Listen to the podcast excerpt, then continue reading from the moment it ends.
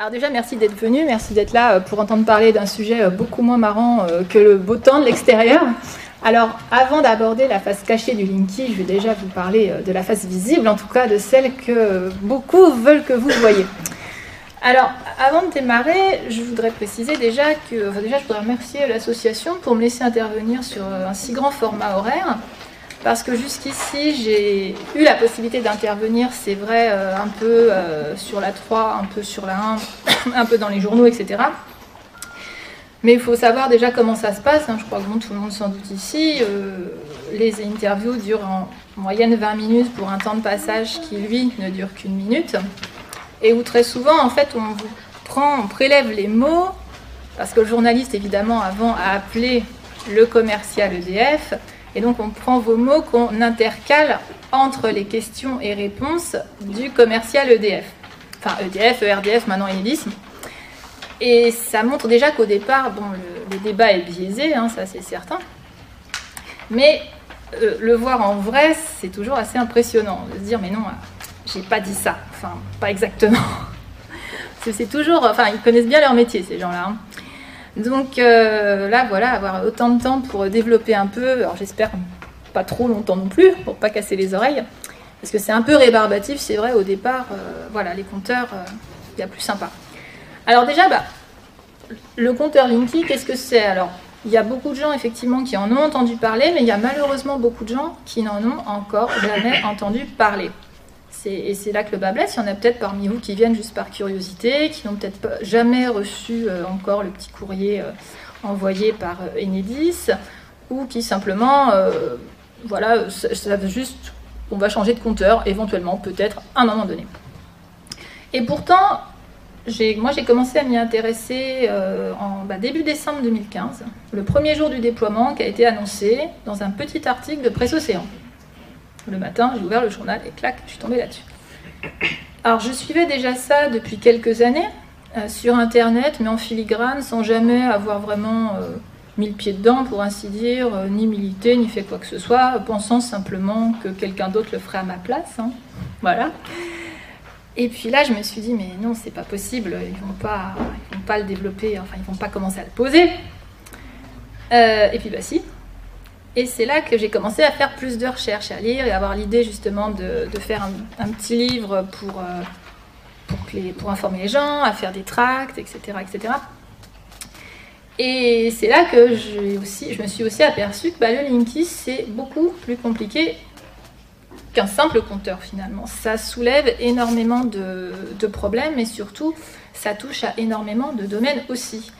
Et un simple compteur électrique, finalement, nous rappelle en permanence avec le Linky que euh, bon bah, il y a toujours euh, quelque chose au-dessus qui aimerait bien tout contrôler et qui aimerait bien faire de nous finalement des, petites, euh, des petites abeilles qui rentrent dans leurs alvéoles tous les soirs, voilà, en faisant bien docilement ce qu'on leur dit. Alors le Linky, qu'est-ce que c'est? Alors au départ, c'est vrai, c'est très bien dessiné, c'est bien fichu, c'est ce charmant petit boîtier vert, en vert, jaune, effectivement, je ne sais pas trop quelle couleur on le voit, mais alors c'est beaucoup plus esthétique que les nôtres, hein, qui datent pour certains. Euh, j'ai vu des boîtiers qui remontaient à 1900, euh, enfin avant la guerre. Alors c'est sûr, c'est moins joli, c'est moins sympathique.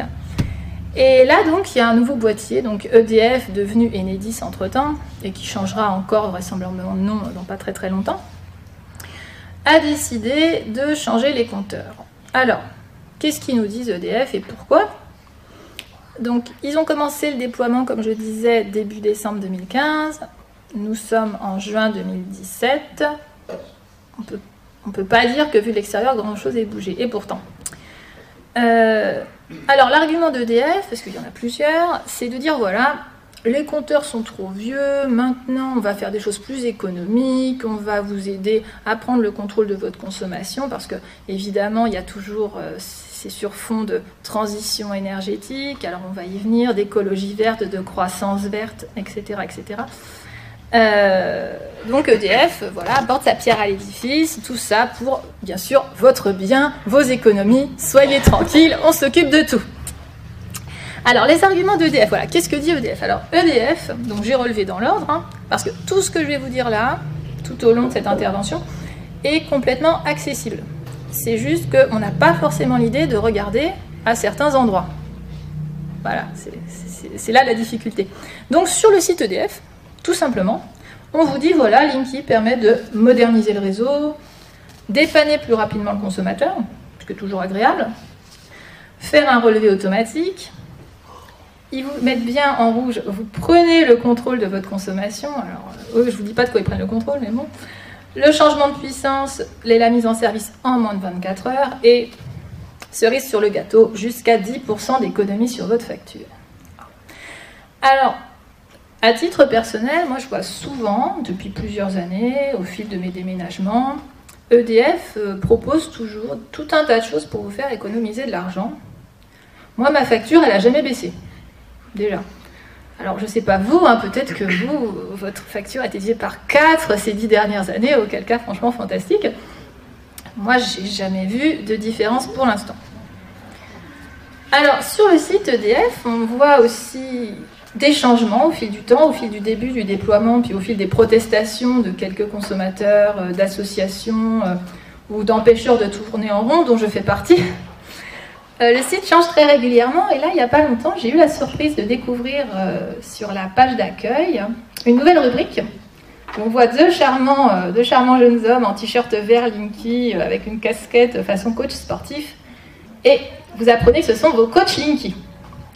Si vous avez une question, ils sont disponibles pour vous répondre de 9h à 18h. Si vous avez un doute, une inquiétude, vous pouvez les appeler. Ils répondent à vos mails dans les 24 heures. Et en dessous, bien sûr, il y a quatre grosses rubriques qui concernent les, points, les, points principaux euh, qui, me font grincer les dents, mais pas qu'à moi.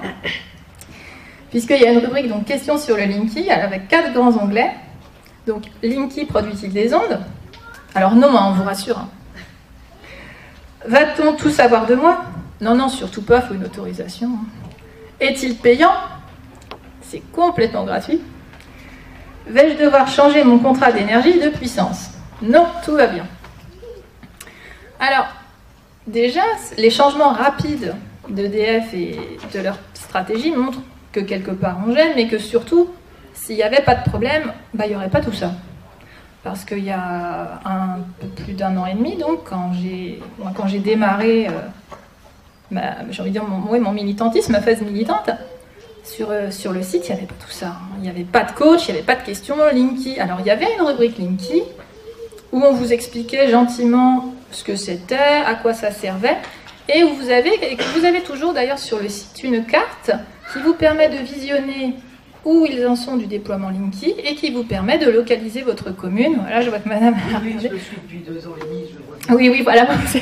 Donc de localiser la commune pour savoir quand est-ce que ça va être installé, sachant que finalement, vous avez dû constater aussi que le calendrier, euh, bon, il n'est pas tellement respecté. Hein. Ça reste quand même, il y a, on voit des phases d'accélération dans certaines régions, puis il y en a d'autres, dont je fais partie, on voit des grosses phases de ralentissement.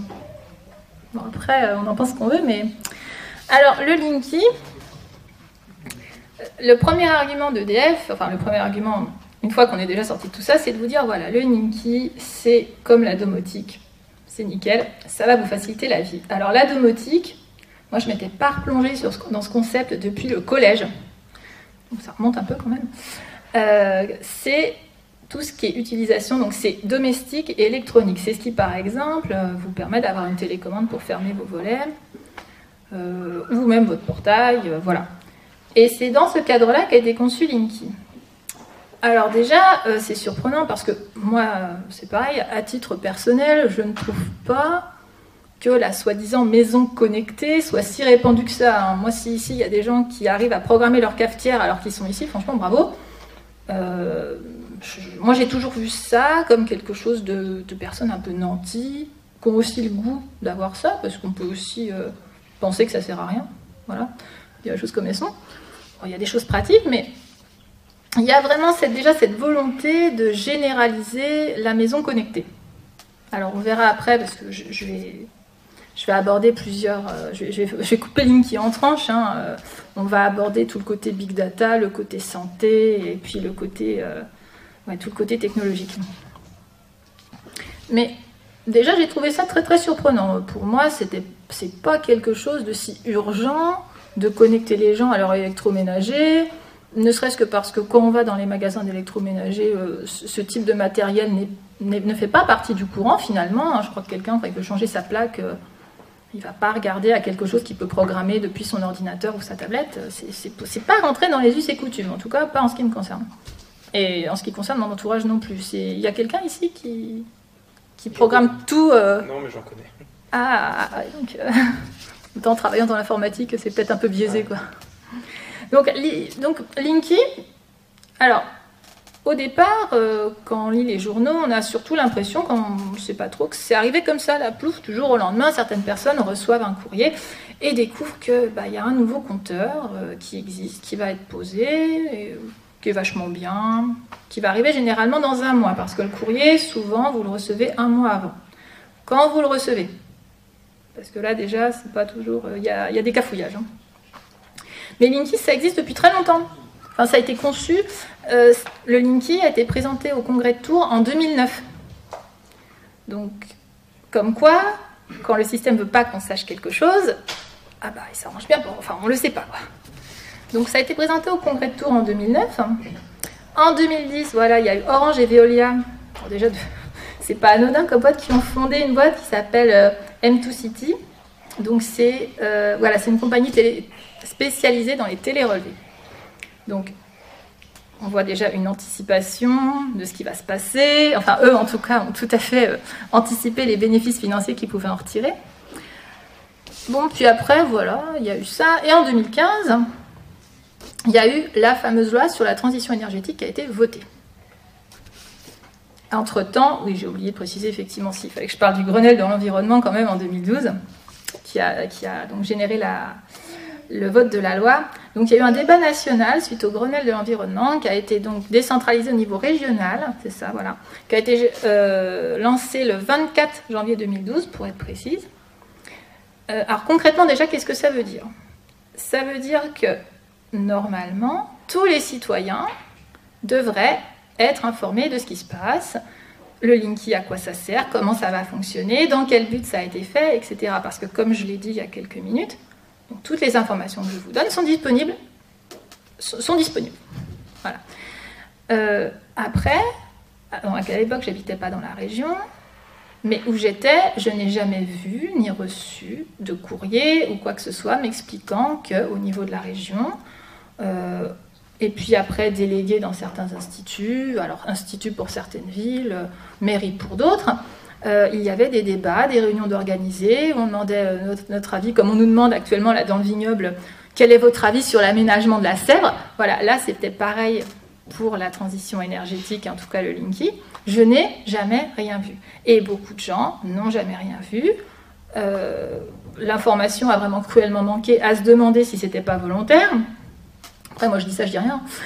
Euh, c'est la, parole, donc puisqu'il y avait soi-disant des gens, alors la parole est toujours monopolisée finalement par, euh, alors ça, va être des politiques d'un côté, ça va être des associations, euh, des associations comment dire, complaisantes de l'autre, des lobbies quels qu'ils soient. Enfin, en gros, c'est toujours les mêmes, c'est ou politico-financier, hein. bon, souvent, d'ailleurs souvent c'est les mêmes.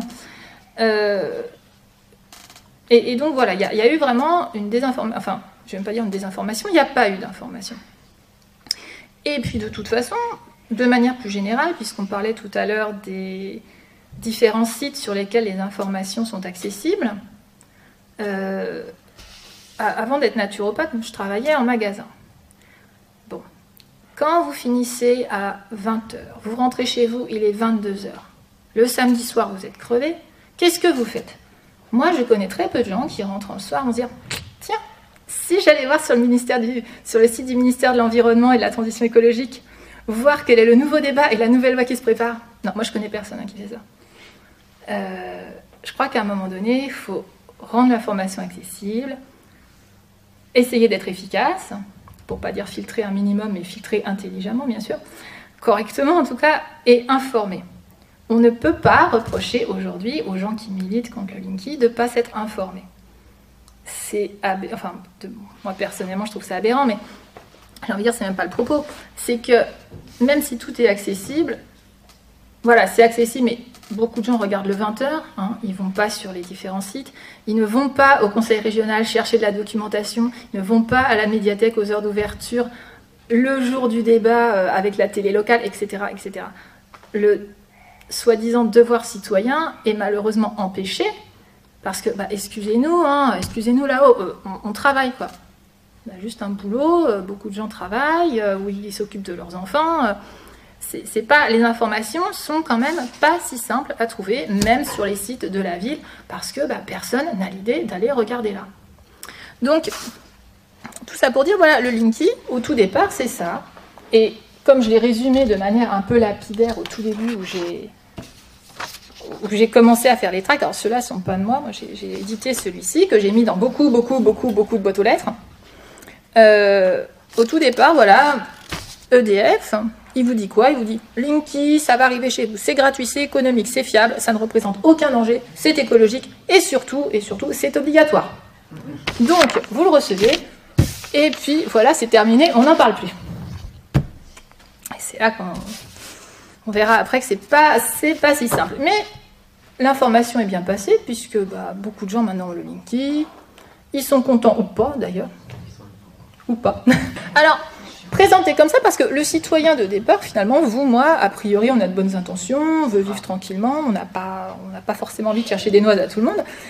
Et c'est vrai que présenté par EDF, c'est très louable. On est dans une époque où on veut vivre de manière peut-être plus écologique, on fait attention, on recycle ses déchets.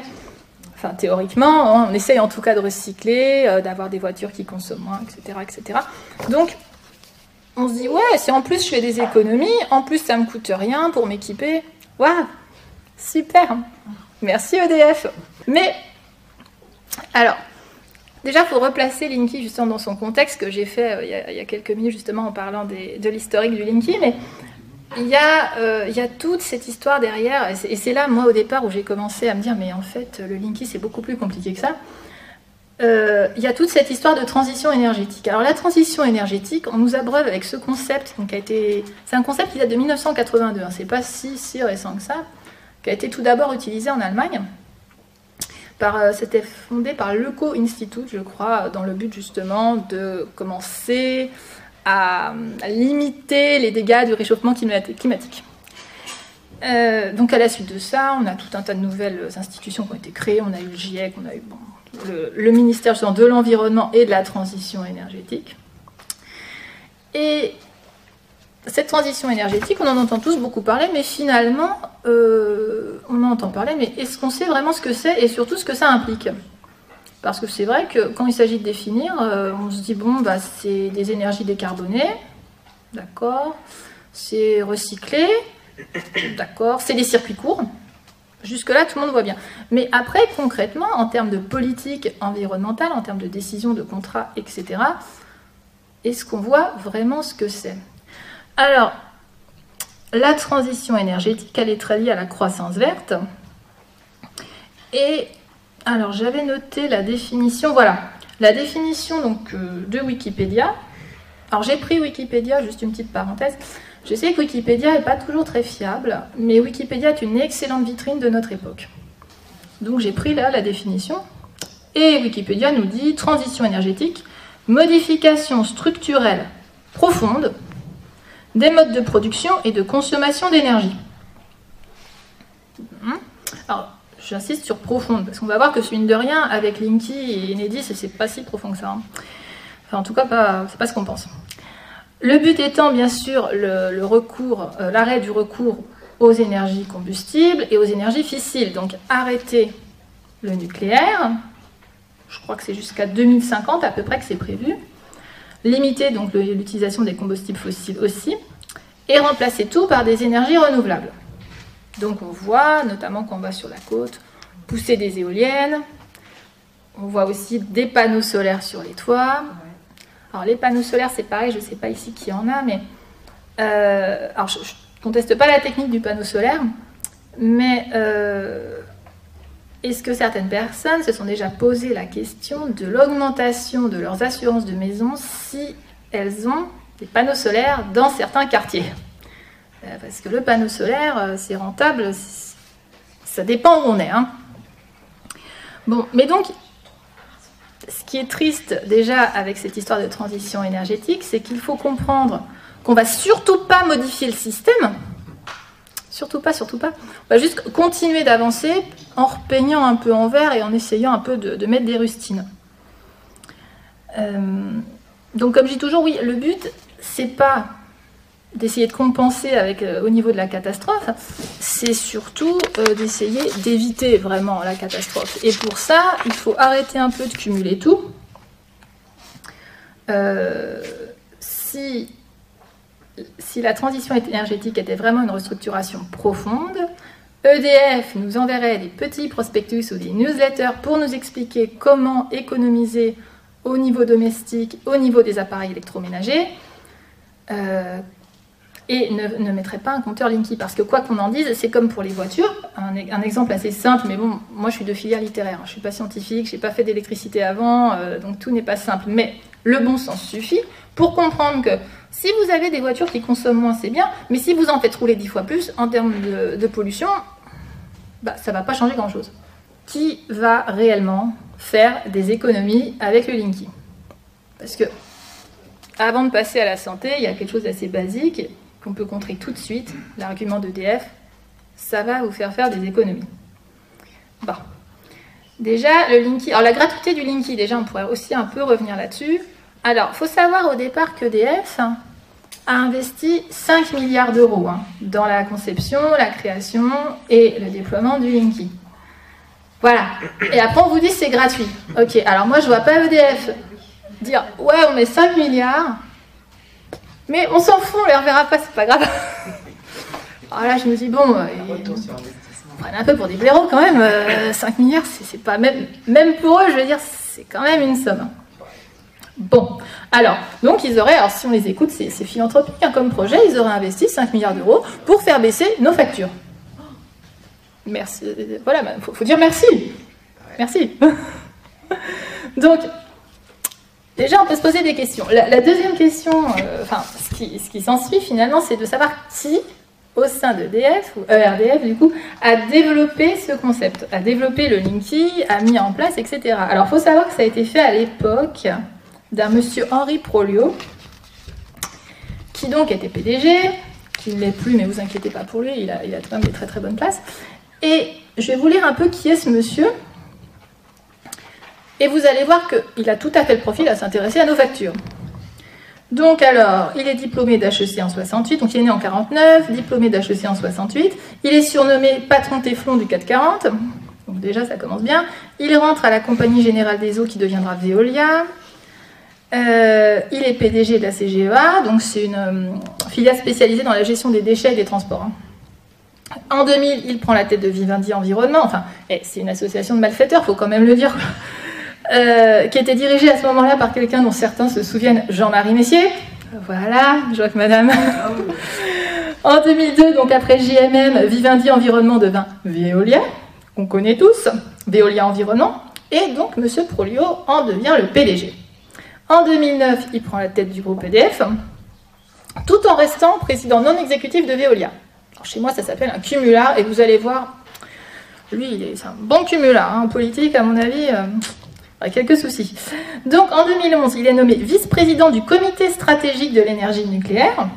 C'est marrant quand même pour quelqu'un qui va faire le Linky, bon. Présidé par le ministre de l'énergie à l'époque, Éric Besson. Bon, qui a dit que finance et politique ne s'entendaient pas? Juste une petite anecdote familiale, euh, le frère d'Henri Prolio travaille à la banque Rothschild. Voilà. je dis ça, je dis rien. Hein, en 2012, donc, il est nommé président du groupe italien d'énergie Edison, contrôlé par EDF toujours. En 2014, il est remplacé par Jean-Bernard Lévy, ancien patron de Thales. Donc, il est aussi proche ah oui, de Jacques Chirac, de Nicolas Sarkozy, de Dominique Strauss-Kahn, avec qui il a fait ses études. Oui, oui. Donc euh, voilà. Et alors, j'ai fait la liste, dans, mon bouquin, je me suis amusée, j'ai dit ça, faut quand même que je le mette. J'ai fait la liste de toutes ses fonctions. On a un peu une idée du salaire après. Alors, il est président des conseils d'administration d'EDF, Energy Holding et de Transalpina di Energia. Il est président de la fondation d'entreprise EDF. Il est président de l'association Electra. Il est membre du conseil d'administration Edison. Il est membre du conseil d'administration d'EDF International. Il est membre du conseil de surveillance de Veolia Eau. Il est membre du conseil d'administration de Veolia Environnement, de Veolia Propreté. Il est membre du conseil d'administration de CNP Assurance, dont il préside le comité des rémunérations. Il est membre du conseil d'administration de Dassault Aviation. Il est membre du conseil d'administration de Natixis, membre du conseil d'administration de. Alors, ça, c'est Fomento. Alors, je, prononce très mal, moi, je, suis, germanophone en fait, donc là, c'est Fomento des Construcciones y. Membre du conseil d'administration de la Fondation européenne pour les énergies de demain. Membre du Haut Comité pour la transparence et l'information sur la sécurité nucléaire il est membre du Conseil national des secteurs d'activité d'importance vitale. Attendez, il me reste un petit peu. il est membre du conseil d'administration d'Akuyu Nucléaire JSC. Il est membre du conseil d'administration de l'Institut de l'entreprise. Et puis, bon, il est membre du conseil d'établissement du groupe HEC. Bon. Alors, ça, tous ces petits jetons, en fait, euh, malheureusement, ça se cumule pas en heure de travail, c'est malheureux. Mais par contre, en salaire, si. Hein. Salaire, ça se cumule. Alors, il a eu quelques soucis quand, à un moment donné, alors, je sais pas en quelle année c'était, ils ont limité euh, les rémunérations, pardon, les rémunérations des, chefs d'entreprise à 400 000 euros annuels. Donc lui, il était à 1 million, il a fait la gueule, il n'était pas très très content. Mais bon, comme il cumule tout ça, vous imaginez bien que votre facture de DF, si vous économisez 20 euros par mois, il s'en préoccupe. Beaucoup même. Donc, voilà, je crois que c'était quand même important, sans traiter tous les personnages, mais c'est vraiment lui qui a mené le projet. Euh, d'ailleurs aussi à l'époque avec Jean-Marc Ayrault, c'est aussi Jean-Marc Ayrault aussi dans la région qui enfin même euh, au niveau national qui a un peu organisé tout ça. Donc en fait j'avais fait le calcul, il cumule approximativement entre 500 000 et 2 millions de rémunérations annuelles en fonction des années et des changements de poste, vous savez, les petits aléas. Voilà. Dont seulement 450 000 par EDF. Hein. oui, parce que le gouvernement a décidé de limiter la rémunération annuelle des dirigeants de ce type d'entreprise. Bon, il est membre du club Le siècle. Bon, je ne sais pas, il soupçonne personne.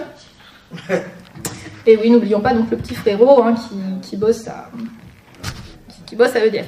Donc voilà par quel type de personnes euh, sont menées des réformes pour que nous, nous fassions des économies. Voilà.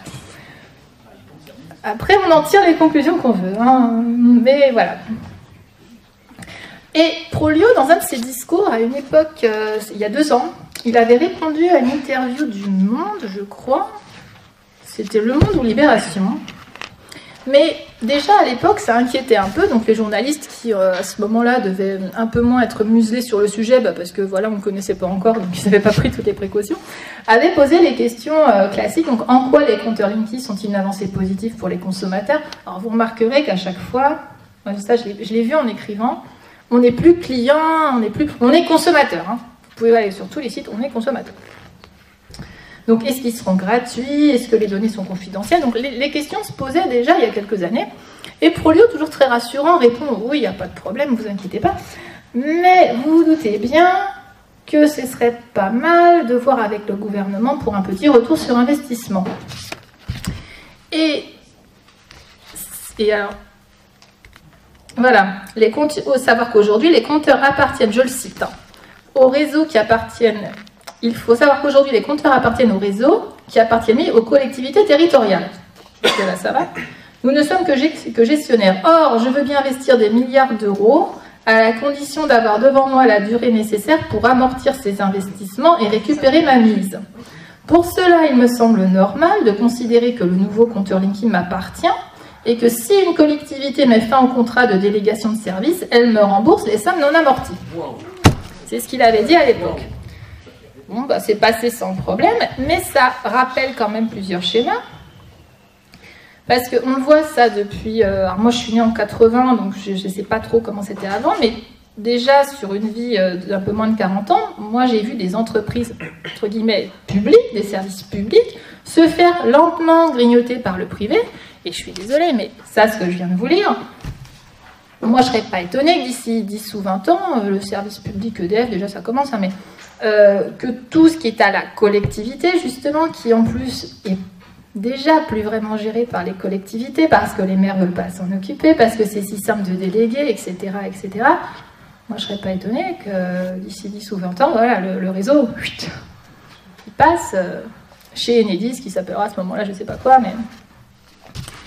Donc, sous couvert de bonnes intentions, déjà, euh, là je, parlais juste de la gratuité du Linky en plus au départ, hein, parce qu'attendez, il y a la facturation qui va venir après. Et donc, déjà, donc, je trouve que le truc gratuit, euh, il, commence à être un peu cher. Quoi. Après, la facturation. Alors, la facturation, c'est. J'ai envie de dire, c'est très simple et très compliqué en même temps, mais ça peut se résumer de manière très, très lapidaire aussi. Vous inquiétez pas, a priori, les factures, elles vont augmenter, ça ne cessera pas d'augmenter.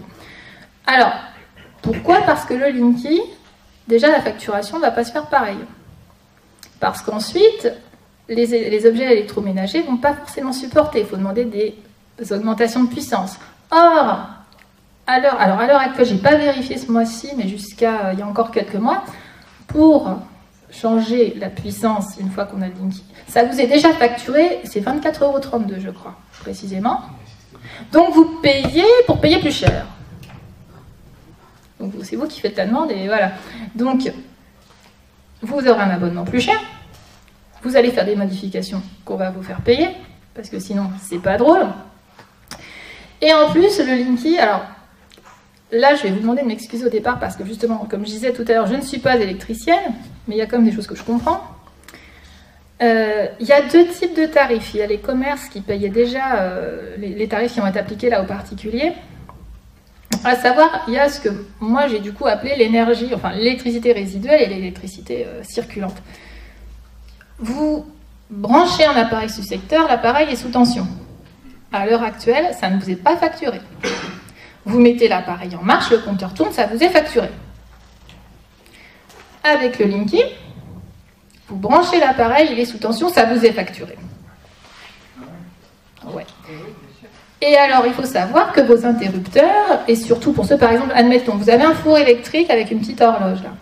Si vous le coupez, euh, nous, à la maison, par exemple, c'est un petit domino, c'est pas un interrupteur. Ça se coupe pas réellement. Mais à l'époque, on s'en fichait, voilà, c'était pas compté. Euh, donc il n'y avait pas de problème, sauf que maintenant, il va falloir être vigilant et faire installer des interrupteurs qui, qui coupent, mais qui débranchent quasi, qui débranchent en fait, pour ainsi dire, qui coûtent cher, que vous trouvez chez Legrand, accessible sur Internet, et si vous bricolez pas, qu'il faudra faire installer par votre électricien. Bon, voilà. Donc ça, ça, je crois que voilà, il fallait quand même le dire. Et ça, fatalement, on a tous des horloges, parce qu'on a tous vécu. Enfin, ici, je pense, oui, on a tous vécu avec l'électricité ici. Personne ici, je pense, n'a vécu avec la, chandelle le soir, etc. En 2013, UFC Que Choisir avait estimé donc le surcoût pour les abonnés à 308 millions d'euros. Hein? Hors coût d'installation, hein, je parle bien de la facturation. Alors, les estimations n'ont pas été refaites parce que l'UFC Que Choisir s'est opposé au Linky jusqu'au déploiement. Et puis bon, bah, moi j'avais pris contact avec eux, pareil, dans le cadre de l'association. Et puis je me suis aperçue que du jour au lendemain, l'UFC Que Choisir, non, non, le Linky c'est bien. Quand même, c'est bizarre. Et je me suis aperçue que, que Choisir, euh, quand vous êtes membre en fait de l'association UFC Que Choisir, vous avez droit à des réductions euh, selon ce que vous faites ou selon, euh, bah selon je sais pas quoi d'ailleurs, selon vos envies, je pense, enfin selon surtout les entreprises qui collaborent avec l'UFC Que Choisir. Et bien bah, l'UFC Que Choisir a eu un contrat avec Enedis. Voilà. voilà. Donc il a été élu donc meilleur fournisseur d'énergie de l'année passée par l'UFC Que Choisir. Voilà. Donc, il ne faut pas parce qu'on dit souvent, ouais, sais que choisir, ils sont fiables. Voilà, donc ça, je crois qu'il fallait le dire. Et alors, il y a autre chose, il y a juste quelqu'un que je voulais citer, bah, qui n'est plus, euh, plus là malheureusement, mais dont je voulais parler, c'est Claire Sévrac, euh, qui, euh, il y a hum, un an, oui, il y a peut-être seulement un an, un an, un an et demi, avait aussi mis le doigt sur quelque chose, mais j'ai pas réussi en regardant sur les sites EDF à trouver trace de, en trouver trace, c'est-à-dire je sais pas ce qu'il en est devenu, parce que le, Linky, c'est un sujet où il y a des choses qui changent assez régulièrement et où tout n'est pas visible. C'est très, c'est mouvant en fait, voilà, c'est mouvant. Et elle avait elle avait remarqué que l'unité de relevé, enfin de consommation électrique allait être changée, puisqu'à l'heure actuelle on a des kilowattheures. et qu'on va passer au relevé au kilowatt ampère. Et en fait, en fait, ça recoupe du coup ce que j'ai dit tout à l'heure, puisque ça mesure la puissance électrique apparente. Et c'est ça aussi donc, qui va générer une surfacturation. Et elle l'avait vu bah, bien avant moi et bien avant beaucoup de monde. Je n'ai jamais trouvé d'où elle avait eu, euh, hein, elle avait eu le tuyau. J'ai jamais trouvé. Mais du coup, je la, cite parce qu'elle a vraiment, elle, a fait du, beau travail. Et voilà, c'était important pour une petite pensée pour Claire, qui a vraiment donné beaucoup, de, de ses années de vie euh, à tout ça. Donc, c'est pareil, d'après les calculs, votre consommation d'énergie facturée va augmenter de 8 à 40% hein, selon les foyers. Ah bah oui, il ne faut pas laisser les faut pas essayer là. Hein. J'en profite pour parler un peu de ces petits copains là, de, Gaspard, le compteur communicant du gaz et de l'eau. Et puis l'autre, l'eau dont je ne connais pas le nom. Il euh, faut savoir aussi qu'en termes de coûts, ce qu'on va payer dans les factures, c'est les installations. Alors, euh, les installations, c'est pas que la pose du Linky. Hein. C'est l'antenne relais sur le transfo, c'est tout ce qui est à côté. À côté de ça, donc Gaspard, c'est pareil. Il y a, alors c'est pas l'antenne relais sur le transfo, mais c'est un collecteur d'informations pareil qui sera unique pour chaque commune. Et c'est pareil pour l'eau. Parce que tant leur ambition de nous faire faire des économies, de nous dire qu'ils sont plus écologiques, etc., ils, ont, sont tous passés à côté d'un truc, c'est qu'ils mutualisent pas. Donc chacun fait sa popote dans son coin. Donc c'est fantastique vous allez avoir euh, trois antennes relais brutalement euh, qui vont pousser et c'est, ils ne mutualisent pas. Alors que je crois que techniquement, on sait tout à fait le faire. Hein. Je pense que voilà, c'est à la portée euh, d'un bon ingénieur. Alors, le Linky, du coup, qu'est-ce qu'il va faire? Il va prendre des mesures chez vous, va passer dans les circuits, voir ce qui se passe, et transmettre l'info. Alors, officiellement, il n'y a pas de problème. On ne sait pas ce qui se passe chez vous. De toute façon, c'est que quelques secondes par jour. On ne sait rien. Et c'est là que j'arrive, moi, avec la notion de big data. Euh, que pareil, j'ai rencontré assez tard. Je pense que toi, en cas informatique, tu dois connaître ça bien avant. Moi, j'étais. Euh, je peux dire que je suis fermée là-dessus, mais ça m'intéressait pas spécialement. Je n'étais pas de presse spécialisée. J'ai découvert le concept lors des municipales de 2014 avec Madame Johanna Roland, qui n'arrêtait pas lors des débats euh, organisés par la commune sur euh, le net et le numérique de parler des data centers. C'était la grande ambition à Nantes, on va construire un data center. D'accord? Qu'est-ce que c'est qu'un data center? Et donc, comme son nom l'indique à peu près, c'est un endroit, c'est une espèce de grosse base de données, on stocke les données, euh, les données d'ailleurs, en général on ne vous en dit pas plus, hein. on stocke des données. Les données qui concernent le citoyen, la santé, tout ce qu'on veut. Euh, Linky va être quelque part euh, un instrument très très important de la mise en place de ce big data, et ça c'est pas moi qui le dis, parce que le PDG d'Enedis, Philippe Montloubourg, actuel donc, enfin actuel à moins que ça ait changé depuis quelques semaines, mais je pense pas, Enedis est un opérateur big data qui gérera bientôt 35 millions de compteurs. Là, on ne vous parle plus d'économie, de relevé. Exit euh, l'argument du il n'y a plus besoin de relever compteurs, tout le monde s'en fiche. On vous parle de big data. Et après, alors, et après, on vient vous dire non, non, on ne stocke pas les données. Alors, c'est là qu'on arrive en fait à cette, à cette espèce de techno-capitalisme finalement, parce que c'est ça, euh, c'est la guerre des données. C'est-à-dire qu'ils vont tout savoir. Alors, nos vies, nos habitudes, nos modes de consommation, nos capacités financières. À quoi ça sert finalement, toutes ces données? Eh bien, ça sert simplement à faire de nous des cibles pour qu'on vous impose le même contrat, le bon contrat au bon moment. Bon, en gros, c'est pour vous vendre un truc, quoi, au final. Alors, c'est vrai qu'avoir le truc qui tombe au bon moment, ça peut avoir quelque chose de positif, mais il y a quand même tout un tas de gens qui ont juste envie qu'on leur fiche la paix. Et puis surtout, euh, à la limite, si c'est pour vous vendre une cuisine, bon. Mais on ne sait pas à quoi ça va servir. Et c'est là la difficulté, du coup. Et c'est là aussi qu'Enedis, du coup, se vend parce qu'au départ, le grand argument, quand ils ont démarré le déploiement et l'année précédente, c'était de dire plus de relevés. Et puis là, brutalement, euh, on voit bien qu'en fait, euh, le, relevé des compteurs, c'est complètement subalterne. En gros, tout le monde s'en fiche, quoi. c'est pas le sujet. Ça ne devient pas le sujet. Et c'est là qu'on arrive aussi sur des, concepts euh, que moi, sur le moment, je n'ai pas trouvé si simple à, maîtriser parce que on vous parle de smart grid, de, smart city, là, avec le Qatar cette année qui a, inauguré hein, son concept de smart city. à Paris, le premier réseau a été inauguré euh, le mois dernier, il y a trois semaines, trois semaines, quatre semaines. Et on se dit, mais mince, euh, c'est supposé nous faciliter la vie, mais comme ça passe par les portables, par les tablettes, par les cartes, par tout ce qu'on veut, euh, c'est pareil. Vous, j'ai envie de dire, on n'a peut-être rien à cacher, mais vous êtes fichés absolument partout. Alors oui, pour éviter les embouteillages. Moi, je veux bien. Sur le périph', je suis d'accord. mais le problème, c'est que bah, c'est pas ça, quoi. Alors, je vais vous donner, tiens, la définition de la Smart City donnée par Wikipédia. Smart City, c'est quoi? C'est une ville intelligente.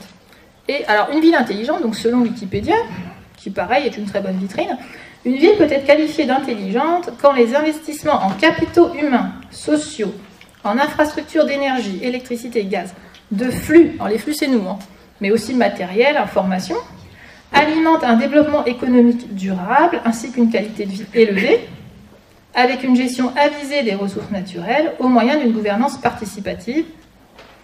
Une ville intelligente serait capable de mettre en œuvre une gestion des infrastructures, eau, énergie, information et communication, transport, services d'urgence, équipements publics de bâtiments, de gestion, tri des déchets, etc., communicantes, adaptables, durables et plus efficaces, automatisées, pour améliorer la qualité de vie des citoyens dans le respect de l'environnement. Et c'est pareil, dit comme ça, bah, c'est Wikipédia, dit comme ça, c'est très bien.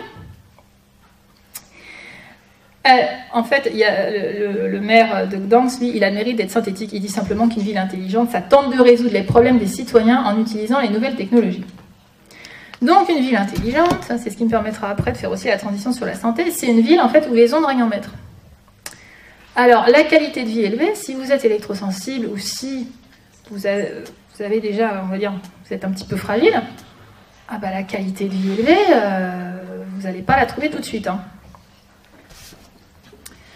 Et c'est là aussi que, comment, oui, c'est là aussi que le bas blesse, parce que bah, EDF n'en tient absolument pas compte. C'est l'électrosensibilité, donc je pense qu'ici il y a ou des gens qui, il y a forcément ici quelqu'un ou qui connaît un électrosensible ou qui l'est lui-même. Euh, bah, c'est pas marrant pour eux. Et puis les travaux qu'ils font ou le matériel qu'ils achètent, bah, il n'est pas remboursé non plus. Donc là, ça va être en permanence. Alors ensuite, pareil sur les smart cities. Donc à quoi sert la smart city? Oui, les fonctions officielles, c'est quoi? C'est les citoyens peuvent surveiller le niveau de pollution dans chaque rue de la ville, recevoir une alerte quand le niveau de pollution atteint ou dépasse une certaine limite cela offre aussi la possibilité aux autorisés d'optimiser l'irrigation des parcs, l'éclairage des villes. Les fuites d'eau peuvent être facilement détectés. Il y a des cartes qui dressent l'état de la pollution sonore qui peuvent être créées. Les poubelles peuvent être aussi intelligentes. Des capteurs permettent de déclencher une alarme lorsqu'elles sont presque pleines. Le trafic routier peut être contrôlé pour modifier l'éclairage urbain de manière dynamique. Le trafic peut être réduit grâce à des systèmes détectant la place de parking la plus proche. Les automobilistes sont informés en temps réel et peuvent rejoindre rapidement une place libre. Tout cela réduit la pollution et les embouteillages tout en améliorant la qualité de vie, certes. De même, des capteurs peuvent permettre aux autorités de la ville de contrôler en temps réel l'occupation des places de stationnement en dépassement sur la zone bleue. Ok. Mais, alors évidemment, euh, la surveillance des compteurs électriques, hein, ça s'intègre parfaitement dans cette notion. Mais est-ce qu'on a vraiment envie d'être surveillé? Parce que le souci, c'est ça, c'est qu'on donne, on a des informations, mais finalement, toutes les informations sont perméables, toutes les informations arrivent, et on nous dit toujours, parce qu'on agite toujours le drapeau de la CNIL. Alors la CNIL, ça veut dire voilà, Commission nationale de l'informatique et des libertés. Mais la CNIL, est-ce qu'elle est vraiment efficace?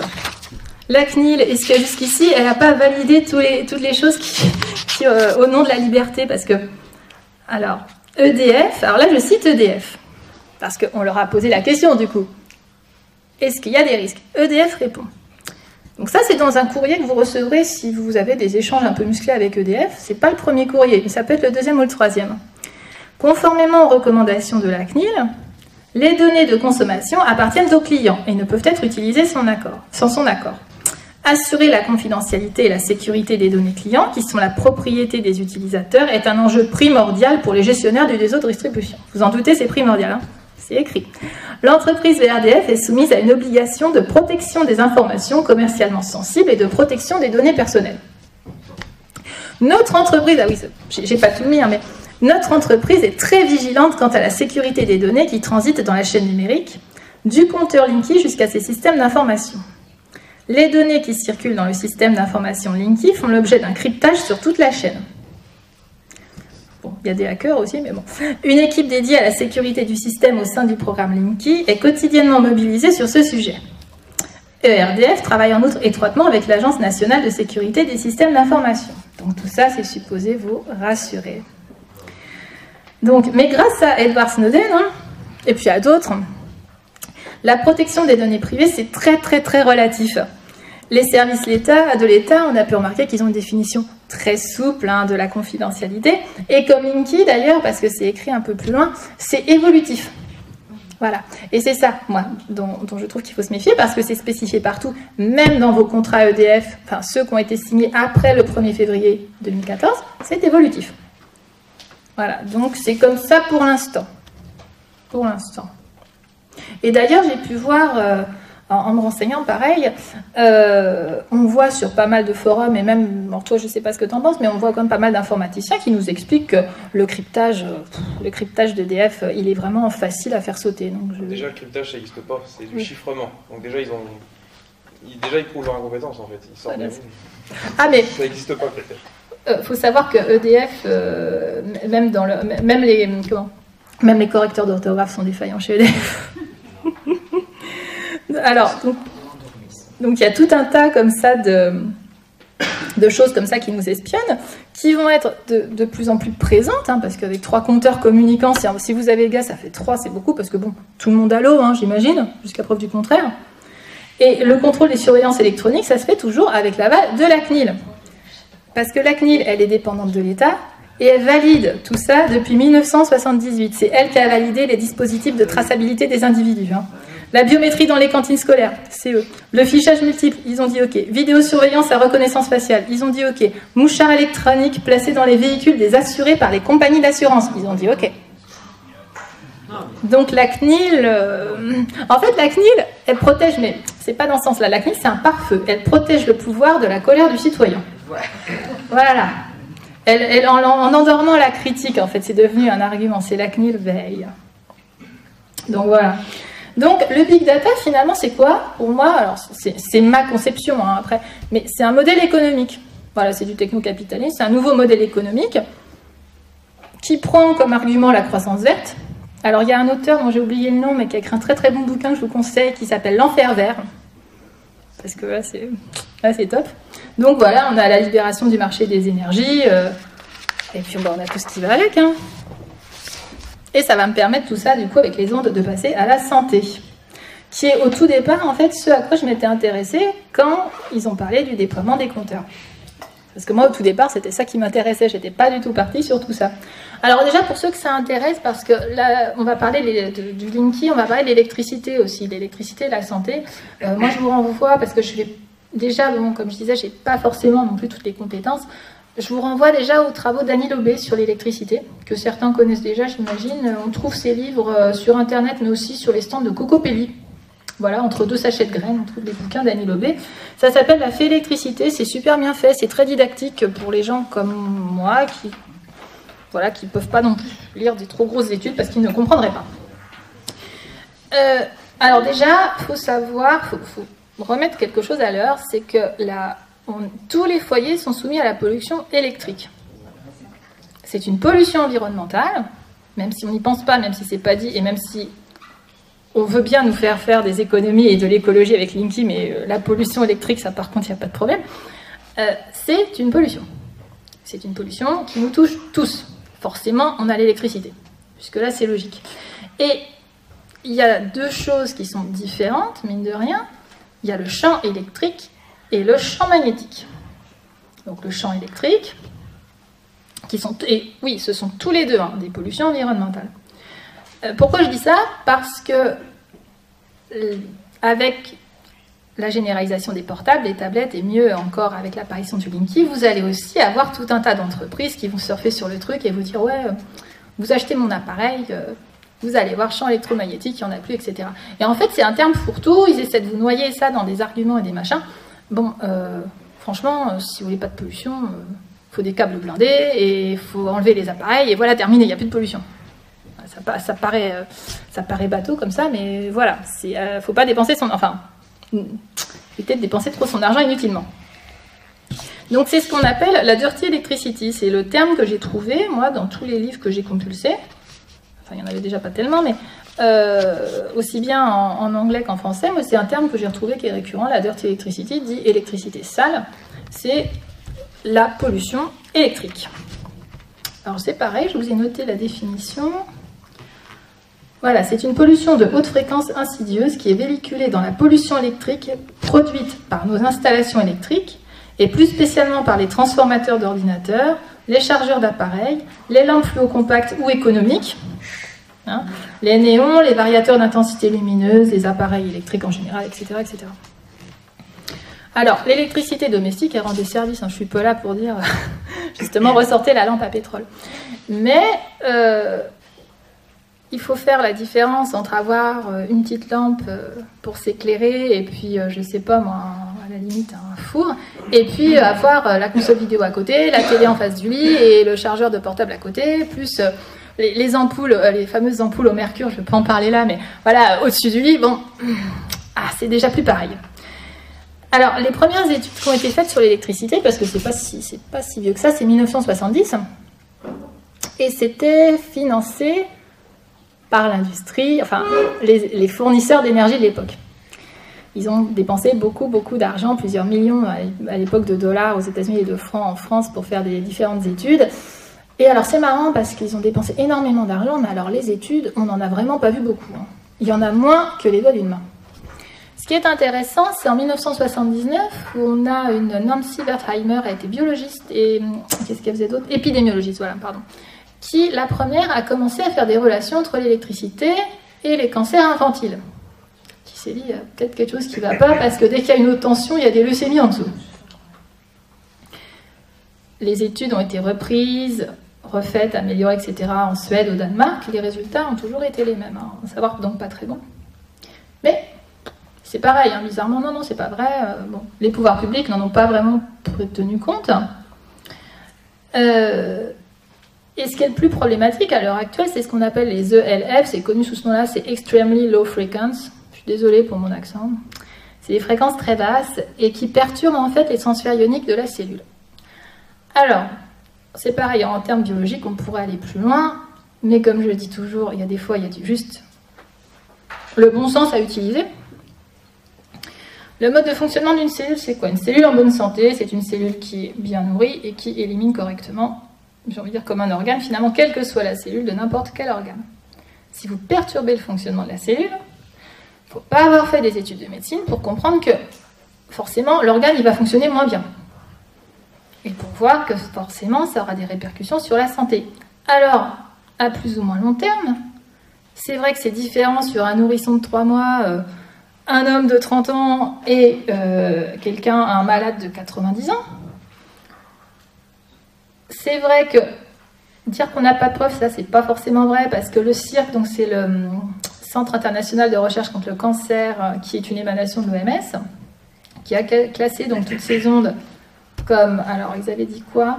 Possiblement cancérigènes, donc le groupe 2, euh, groupe 2A, comme le bisphénol A, qui a été interdit, comme les vapeurs d'essence, où il y a une réglementation maintenant euh, exprès ad hoc, on va dire, dans les stations-service, comme la laine de verre, dont on a changé la fabrication et qui est en train de disparaître aussi. Les ondes, elles ne disparaissent pas. Il n'y a aucune, euh, aucune politique n'est mise en œuvre. Et ça a changé en plus. Avant, c'était possiblement cancérigène. Maintenant, c'est passé en probablement cancérigène. et donc, les ELF, c'est pas perceptible et ça génère des courants induits en plus dans l'organisme. Alors, j'ai vu sur euh, l'année dernière sur un salon à la Beaujoire un, vendeur qui vend des appareils euh, pour se décharger le corps, vous savez, ces espèces de draps en cuivre, certains connaissent sûrement, et qui avait en face de lui une femme qui lui disait Oui, mais il y a de l'électricité dans le corps. Alors, certes, il y en a, mais c'est pas ce type de fréquence, c'est pas les mêmes. Hein. Donc, c'est pas un argument. Euh, si la vendeuse EDF Enfin, si la commerciale EDF vous dit ça au téléphone, ça ne marche pas. Hein. Donc, on constate quand même des dérèglements, donc des, processus métaboliques à la suite d'expositions longues et répétées aux ELF. Je ne fais pas ici les hautes tensions, hein, c'était juste la leucémie, c'était voilà, pour spécifier le, début des études et la fin des études. Euh, et donc, j'ai noté le nombre de réactions des corps lorsqu'il est exposé au champ électromagnétique élevé. Et vous avez, parce que c'est pareil, c'est pas, euh, je ne vais pas faire non plus euh, un, un, long discours sur euh, le syndrome des micro-ondes, etc. Je vous ai mis sur les chaises, enfin non, c'est pas moi d'ailleurs qui les ai mis, mais vous avez sur les chaises euh, des petits, des petits tracts. Bah, d'ailleurs, ce tract-là, voilà, euh, qui a été édité par Next Up et qui vous parle du syndrome des micro-ondes avec derrière les pathologies. Donc voilà, pour ceux qui sont intéressés, qui ont envie d'aller plus loin, ils pourront regarder ça tranquillement et puis faire des recherches chez eux. Donc les réactions du corps lorsqu'il est exposé à des champs électriques. Donc il y a une modification du rythme cardiaque, une modification de l'expression de certains gènes, aboutissant à une modification de la synthèse des protéines et une action sur la membrane cellulaire. Donc déjà, c'est pas terrible, terrible. Et après, bah, j'ai fait évidemment une petite liste des pathologies, puisqu'on a aussi remarqué une augmentation importante des gliomes chez les enfants depuis plusieurs années. Donc, perturbation physiologique dans l'expression des protéines, altération non réparable dans les séquences ADN, c'est compliqué, perturbation de processus dans les protéines de stress, altération du système vasculaire, altération physiologique dans le système immunitaire, perturbation neurologique et troubles du comportement, ça, on commence à en voir beaucoup, beaucoup, beaucoup. Neurinome acoustique et tumeur du cerveau, déclenchement de leucémie et cancer enfantin, infantile, déclenchement des processus dans les cancers du sein, perturbation physiologique des régulations membranaires, perturbation de la barrière hémato-encéphalique, celle dont on nous disait avant qu'elle ne s'ouvrait pas, augmentation du nombre d'astrocytes cérébraux, modification de la quantité de certains neurotransmetteurs fondamentaux du cerveau et de leur affinité pour leurs récepteurs respectifs. Alors, dans les entreprises, aujourd'hui, on voit aussi de plus en plus d'arrêts pour burn-out. Les gens présentent des symptômes comme ça, le médecin ne veut pas s'en occuper, tout ce qui est électrosensibilité, on n'en parle pas, il va chez le médecin, il a un arrêt, on lui file des cachets et rentrez chez vous, monsieur.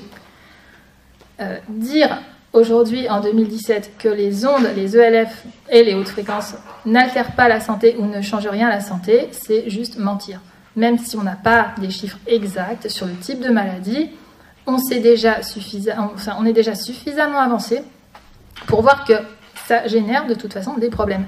Et quand on nous parle de limitation de la pollution, c'est toujours d'une certaine pollution et c'est toujours pour avoir plus. Et ça se voit aussi dans la consommation d'énergie, puisqu'au départ, ici on est nombreux, je pense avoir connu les tubes cathodiques par exemple pour la télévision. On nous a créé les LED en disant ça consomme moins, mais il faut savoir que la consommation électrique à l'heure actuelle, elle a explosé parce qu'au lieu d'avoir des écrans comme ça, on s'est mis tous à avoir des écrans comme ça. Donc la taille des appareils et le type d'appareil ont malheureusement complètement annulé les efforts d'économie d'énergie dus au matériel. Alors, maintenant, je vais rentrer vraiment sur le CPL. On va parler du CPL qui est là le problème lié entre... Enfin, ça c'est le problème Linky par excellence puisque Linky fonctionne avec ce qu'on appelle le courant porteur en ligne. Alors, le courant porteur en ligne, c'est pas nouveau non plus, c'était utilisé dans l'armée entre autres, et ça permet, la définition c'est ça, ça permet de construire un réseau informatique sur le réseau électrique d'une habitation ou d'un bureau, voire d'un quartier ou d'un groupe de bureaux. C'était son rôle au départ. L'utilisation du CPL avant c'était extrêmement réglementé, il fallait une autorisation pour l'installer, c'était expérimental. Depuis 2005, il n'y a pas eu de nouvelles études, il n'y a rien eu, mais ce n'est plus expérimental. L'institution qui s'occupait de ça a levé complètement euh, la, réglementation et a dit maintenant, voilà, chacun fait ce qu'il veut, il n'y a plus besoin d'autorisation. Et Linky, c'est quoi? On va superposer en fait dans le réseau domestique, on va superposer le CPL au courant euh, alternatif classique, 50 hein, ou 60 Hz, et donc, on va lui superposer ce signal à haute fréquence. Euh, le CPL, la difficulté, alors, en termes de santé, je n'en parle même pas parce que est, on est irradié en permanence, mais même au niveau euh, législatif, c'est très très compliqué parce que nous, nous sommes donc seulement en 2017 et le CPF c'est considéré à la fois comme un réseau de télécommunications mais aussi comme un réseau électrique. Ce qui rend donc la définition d'un cadre juridique extrêmement compliqué et c'est pas fait. Donc comprendre, on nous installe tout un tas de trucs euh, qui ne sont qui, sont pas du tout cadrés finalement. En fait, on expérimente. On fait ça sur la population, puis on se dit bah après, euh, bah on verra bien. Il n'est pas prouvé qu'il y a pas, prouvé qu'il y a des dangers. Non, mais il n'est pas prouvé qu'il n'y en a pas. Et c'est ça, le principe de précaution à l'heure actuelle, c'est passé complètement à la trappe. Donc ce type de courant va être injecté dans, un transfo, enfin injecté dans un transfo et euh, comme je disais il y a deux minutes, c'est pas du tout, du tout expérimental. Et c'est ce que vous allez tous avoir chez vous parce que le réseau domestique n'est pas du tout adapté au CPR. C'est le réseau électrique qui est adapté à notre courant alternatif classique. Euh, voilà, ça allait très bien, ça débordait pas, tout le monde allait à peu près bien, sauf si on dormait à côté d'une prise. Ça, c'est encore autre chose. Et alors, EDF, je reviens toujours sur ERDF, euh, e qui nous dit, pareil, dans ses petits courriers, ERDF respecte scrupuleusement la réglementation en vigueur sur cette question, laquelle vise à restreindre le risque sanitaire vis-à-vis de la population française. Alors, ce que je viens de vous expliquer, donc, c'est que le cadre juridique, il n'est pas fait. Hein. En outre, de nouvelles études gouvernementales doivent être rendues publiques au premier semestre 2016. On attend. Il faut retenir que le compteur Linky est un instrument basse puissance comparable au compteur électronique dont les consommateurs sont déjà équipés. Le compteur Linky n'indique pas davantage de champ électromagnétique que le compteur actuel.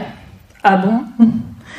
En effet, la technologie CPL utilisée par le compteur Linky n'utilise pas d'émetteur radio pour communiquer. Elle utilise des câbles électriques déjà existants pour y superposer le signal à transmettre pendant seulement quelques secondes par jour. Alors déjà, euh, les câbles électriques déjà existants. Ah oui, il n'y a pas de communication CPL en aval compteur. Pour communiquer avec les équipements du logement client, des connectiques sont disponibles sur le compteur. Ces connectiques sont appelées sorties télé information client, donc c'est les TIC, et utilisent la technologie filaire très courante dans notre quotidien. Et c'est là que, bah non, là moi je suis pas d'accord du tout, parce que ces technologies filaires très courantes dans notre quotidien sont tellement courantes qu'elles concernent que 10% des foyers. Donc vous voyez, c'est hyper courant. Et que pour éviter d'avoir à réinstaller quoi que ce soit, EDF a eu cette idée ils vont utiliser l'ERL. C'est l'émetteur radio Linky. Donc, un émetteur radio en plus dit mouchard en plus. Donc, le CPL, euh, enfin, que ce soit CPL et onde radio, là, si vous, si vous n'en vouliez pas, vous êtes littéralement baigné dedans en permanence. D'autant que c'est supposé, comme je disais au départ, c'est supposé donc passer, voilà, c'est une minute, quelques secondes par jour, euh, ça passe dans le, dans le réseau. Mais c'est pareil, c'est évolutif. Donc on ne sait pas à qui on se confie, on ne sait pas ce qu'ils vont faire, et le pire c'est qu'en plus on n'a pas le moyen réel de savoir, parce que s'ils en balancent dans le réseau, on n'a pas, on n'a pas, oui, on n'a pas le moyen de le savoir. Alors la solution pour ça, c'est, euh, il existe, il faut savoir qu'il existe voilà, des, fils, des fils blindés qui existent depuis plusieurs années. On commence à trouver des, des électriciens. Alors, il ne faut pas leur parler de fils blindés, il faut leur demander, ils appellent ça les fils bio. Enfin, moi, les électriciens auxquels j'ai eu affaire, c'est voilà, ils appellent ça des fils bio. Mais alors, c'est pareil, il faut avoir un bon compte en banque. Et en plus, il faut que ça soit faisable dans votre maison parce que ça sous-entend changer l'intégralité de votre système électrique. Donc l'intégralité, même tout ce qui est caché. Alors je vois les maisons des pavillonneurs des années 80, c'est le cas que je connais parce que c'est les devis que j'ai fait faire. Euh, l'électricien n'a pas pu me garantir de tout faire.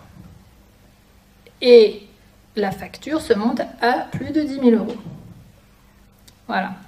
Donc, là aussi, on revient, une fois de plus sur la gratuité. Euh, je trouve que la gratuité, pour garder sa santé, euh, elle est quand même un peu mise à mal, la notion de gratuité. Hein.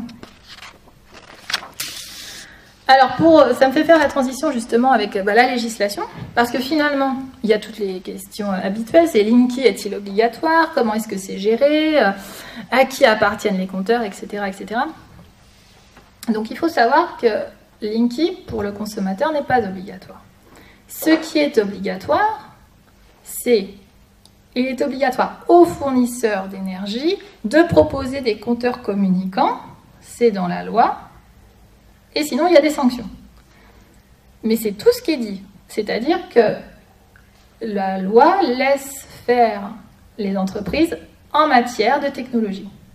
Ils ont choisi ça, ils auraient pu tout à fait choisir autre chose. Et je pense qu'ils auraient pu choisir autre chose. Je pense que pareil, d'un point de vue technique, on a la capacité pour faire des choses beaucoup mieux et surtout beaucoup plus intelligentes aussi, comme on parlait tout à l'heure des mutualisations, mais voilà. Mais vous, consommateurs, vous n'êtes pas obligé d'avoir le Linky pour une raison très simple, c'est que ça reste une, c'est une marchandise, mine de rien. Vous achetez l'électricité à votre fournisseur. Or, en France, puis même en Europe d'ailleurs, on a ce qu'on appelle un. Il y a le code de la consommation, il y a, tout ce qui régit la consommation et le commerce. Vous avez passé un contrat avec EDF. Euh, un contrat d'ailleurs assez court. Alors, il y a une date charnière qu'il faut retenir. Il y a les contrats signés avant le 1er février 2014 et les contrats signés après le 1er février 2014. Et c'est là que, là aussi, c'est problématique. C'est pas du tout les mêmes. Alors, déjà, rien que la taille des contrats n'a rien à voir. Au tout départ, euh, les anciens contrats devaient faire 4 à 5 pages, si mes souvenirs sont bons. Là, vous avez 14 pages.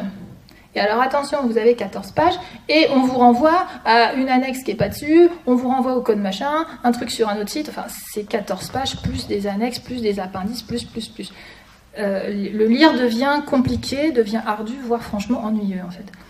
Euh, ceux qui ont signé un contrat avant le 1er février 2014 sont protégés par ce code-là puisque le contrat ne s'applique pas au Linky. Le contrat postérieur, 1er février 2014, contient en fait toutes les informations pour qu'on puisse installer le Linky. Donc, sans le savoir, si vous avez signé ce contrat, vous avez signé pour l'installation du Linky. C'est ça. Alors ça, c'est la première difficulté. Pour ceux qui ont signé un contrat avant, vous pouvez refuser le Linky. Alors attention, parce que ça c'est pareil, c'est théorique. Si vous appelez, vous dites bonjour, j'en veux pas, euh, ils vont pas l'entendre de cette oreille, ils vont vous l'installer quand même. Alors, le prérequis, c'est de se dire que, ok, il y a déjà la moitié des foyers en France euh, où le compteur n'est pas accessible. Il est à l'intérieur. Donc là, j'ai envie de dire, c'est super simple, hein, vous ouvrez pas la porte. Voilà. Donc là, déjà, de ce côté-là, et c'est possible. Et quoi que vous dise la commerciale, parce que j'ai eu, euh, moi à l'association, j'ai eu des appels, on me dit qu'on va me couper l'électricité, on me dit qu'on va me majorer ma facture. Non. non, non. Ils peuvent dire ce qu'ils veulent, que le, que le pape n'est pas d'accord, euh, ou je sais pas quoi. Ils peuvent dire ce qu'ils veulent. Non, c'est pas vrai. Il n'y a rien qui est prévu. Le contrat les protège. Ils ferment la porte. C'est tranquille.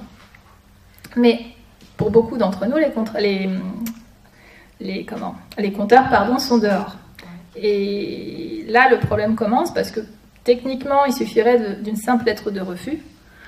Alors là, vous allez avoir euh, bah, des courriers, vous allez avoir la commerciale au téléphone, qui, si vous êtes désagréable, au bout d'un moment, le deviendra aussi et vous dira que vous êtes complotiste, que vous n'avez pas fait d'études, que si c'était dangereux, ça se saurait. Enfin bon, voilà, après, il y, en a pour, y en a pour tous les goûts, hein, ça dépend de la personne que vous avez au téléphone. Euh, donc voilà, il peut vous dire n'importe quoi. Bon, mais à l'extérieur, c'est oui, c'est plus compliqué. Et la lettre ne suffit pas. La lettre avec en recommandé ne suffit pas non plus. D'ailleurs, euh, pour ceux qui, si on se penche, je, vous conseille vivement sur YouTube. Euh, vous pouvez regarder des vidéos parce que là-bas, ça s'est passé. Il y a eu des infractions. Bah, on en parlait tout à l'heure. Beaucoup de gens qui étaient contre faut voir les types, euh, si carrément les cadenas, ils rentrent par effraction, ils défoncent les portes. Hein. En France. Non, mais en France, on en, oui, voilà, aux États-Unis. Mais en France, ça commence à être assez coton, puisqu'on en voit déjà qui se battent avec les propriétaires. Ça commence déjà à. En France, ils, ont fait ça chez ma belle-mère. On avait refusé le changement de compteur. Mmh. Ils l'ont changé sans nous donner notre avis. Sans ouais, mais voilà, c'est ça. À l'extérieur. À l'extérieur, sur le trottoir. Et un jour, j'ai découvert que c'était plus le même, le même compteur. J'ai appelé, oh bah oui, bah c'est comme ça. Voilà. Voilà. Si vous voulez revenir à l'ancien compteur, il va falloir payer.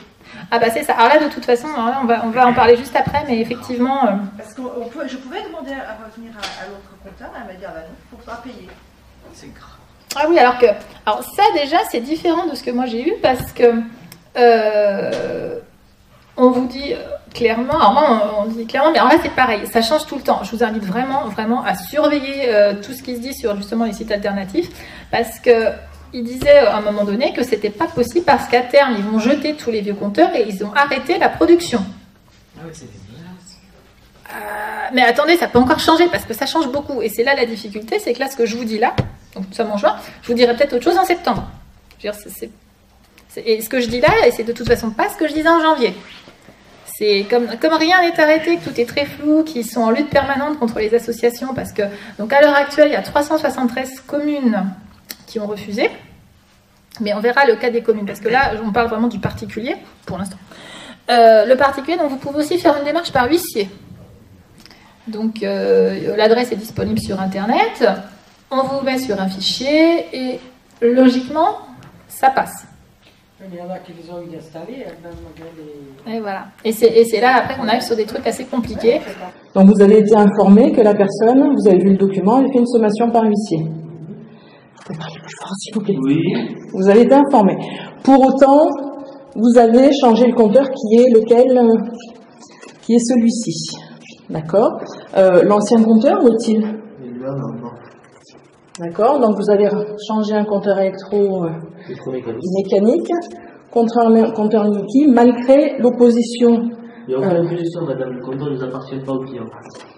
D'accord Il n'appartient pas non plus à vous Non, il ne m'appartient pas, il m'appartient. C'est mon travail, je suis en train d'exercer mon travail. D'accord. Il appartient à EDF. Non, il n'appartient pas à EDF, il appartient à une collectivité territoriale. J'ai un courrier que je peux vous montrer. J'ai mis le courrier de l'huissier sur Ah, ils l'ont fait quand même. Voilà. moi, ils ne l'ont pas fait. Ah. Parce que j'ai toujours été là quand ils sont venus. Ah mais voilà, c'est ça aussi. Alors, il y a une autre solution. C'est ça, il faut être là. Il y a une autre solution que je ne devrais pas promouvoir, c'est que vous les attendez avec deux Rottweiler et trois battes de baseball et cinq copains, et normalement, ils vous l'installeront pas. parce qu'il parce qu'il y a le côté zadiste aussi, ça, ça marche. Hein. Bah, regardez Notre-Dame-des-Landes, hein, ça marche très bien. Euh, le problème, c'est qu'ils passent en pleine journée et que la, à la construction... Alors, la construction de collectifs au niveau des communes ne fonctionne que si vous êtes soutenu par le maire. Sinon, euh, j'ai essayé, franchement, il faut, avoir du temps, de l'énergie et, même un peu de sous, au passage. Euh, c'est difficile, c'est difficile. Euh, j'ai envie de dire, c'est même, c'est limite pas possible. au niveau des maires, il y en a qui ont refusé, et dans ceux qui ont refusé, il y en a qui ont reçu des menaces, qui à l'époque n'étaient pas soutenus par l'Association des maires de France. Bon, ils ont, retourné leur veste, mais bon, à mon avis, enfin, comme ils retournent leur veste régulièrement, on ne sait jamais trop, voilà. Ils ont reçu des menaces, etc. Le préfet les a appelés. Il faut savoir qu'un préfet ne peut pas faire sauter une délibération municipale. Il y a à l'heure actuelle plusieurs recours. C'est le tribunal administratif qui va trancher, mais je crois que c'est en 2018. Euh, mais pour l'instant, aucune délibération n'a été annulée. Donc si votre maire est sympa, si vous le connaissez, ou si vous pensez qu'il peut écouter, ou entendre du moins, faites-lui un dossier, allez le voir. Les délibérations du maire, pour l'instant, c'est encore ce qu'il y a de plus efficace. Euh, après, quand on voit comment ça se passe chez nos voisins, enfin chez nos voisins, bah, moi je prends toujours l'exemple des États-Unis parce qu'ils sont en avance sur beaucoup de choses, puis aussi sur les trucs euh, qui pas, sont pas terribles. Euh, alors aux États-Unis, ils ont obtenu le droit de retrait. le droit de retrait, bah voilà, donc ça, fonctionne, mais effectivement, il faut payer. Il faut racheter un vieux compteur et il faut payer l'installation. Mais pour l'instant, bah, j'ai l'impression qu'on se dirige plutôt là-dessus.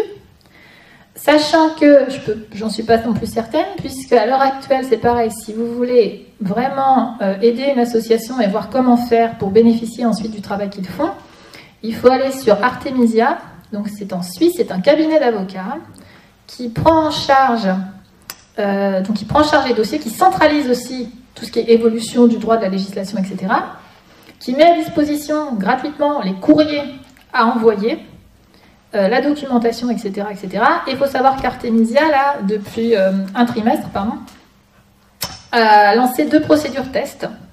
Donc, il s'agit d'empêcher euh, l'installation de compteurs. Et la seconde procédure test, il s'agit de le faire enlever. ça a été donc financé par bah, nos dons. Euh, on attend de voir si ça marche. Alors Artemisia, il faut savoir que c'est ceux, pour, ceux, il y en a qui ça doit parler, qui, sont, qui, font aussi, qui ont aussi fait les dossiers pardon, contre Monsanto. Voilà, c'est leur job. Euh, donc pour bénéficier vraiment de leur travail, déjà il faut les aider à, mettre sur pied quelque chose. Et puis ensuite, euh, vraiment aller sur leur site très très très régulièrement pour se tenir au courant de ce qu'il est possible de faire, nous particuliers finalement. Parce qu'après, comme je disais, avec le maire, les choses sont plus simples. Et notamment, par exemple, pour Gaspard. Pour Gaspard, c'est un peu différent. Parce que pour Gaspard, il faut une, seule, antenne en fait euh, qui doit être installée un peu en hauteur. il faut l'autorisation de la commune. Donc euh, il suffit que le maire dise non, là, euh, le compteur du gaz, c'est bon, on est tranquille.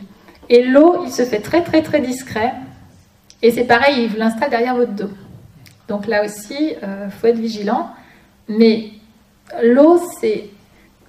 Il n'y a pas encore de loi qui stipule expressément que le fournisseur d'eau doit mettre des compteurs communicants. Donc eux, ils en sont au stade de l'anticipation. Donc ils sont pas trop chiants. Si vous dites non, c'est non. Pour l'instant. Pour l'instant. Parce que toutes les nouvelles maisons, dès qu'il y a des travaux, ils en profitent. Euh, j'ai vu quelqu'un comme ça en, région parisienne, là, à Bondy, il a pas eu le temps de dire ouf, il est revenu, ah, un nouveau compteur, super Il avait rien signé, on lui a rien demandé. Donc euh, c'est un, peu plus, un peu plus insidieux, et d'ailleurs on le voit parce que pour l'eau, euh, j'ai fait un jeu de mots débile, enfin l'information, je dire le courant, l'information passe très mal. Si on ne sait pas ce qui se passe, il n'y a rien, il n'y a pas. Enfin là pour le coup, ils ne vous mettent pas de courrier, donc voilà, j'invite juste à être vigilant, si vous n'en voulez pas euh, être vigilant sur ce qui se passe chez vous, aux travaux que vous faites et à qui vient, même pour les relever.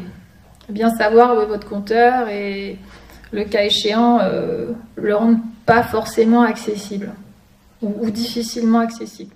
On a eu énormément d'informations. En tout cas, euh, ben, un grand merci à Clotilde pour son intervention,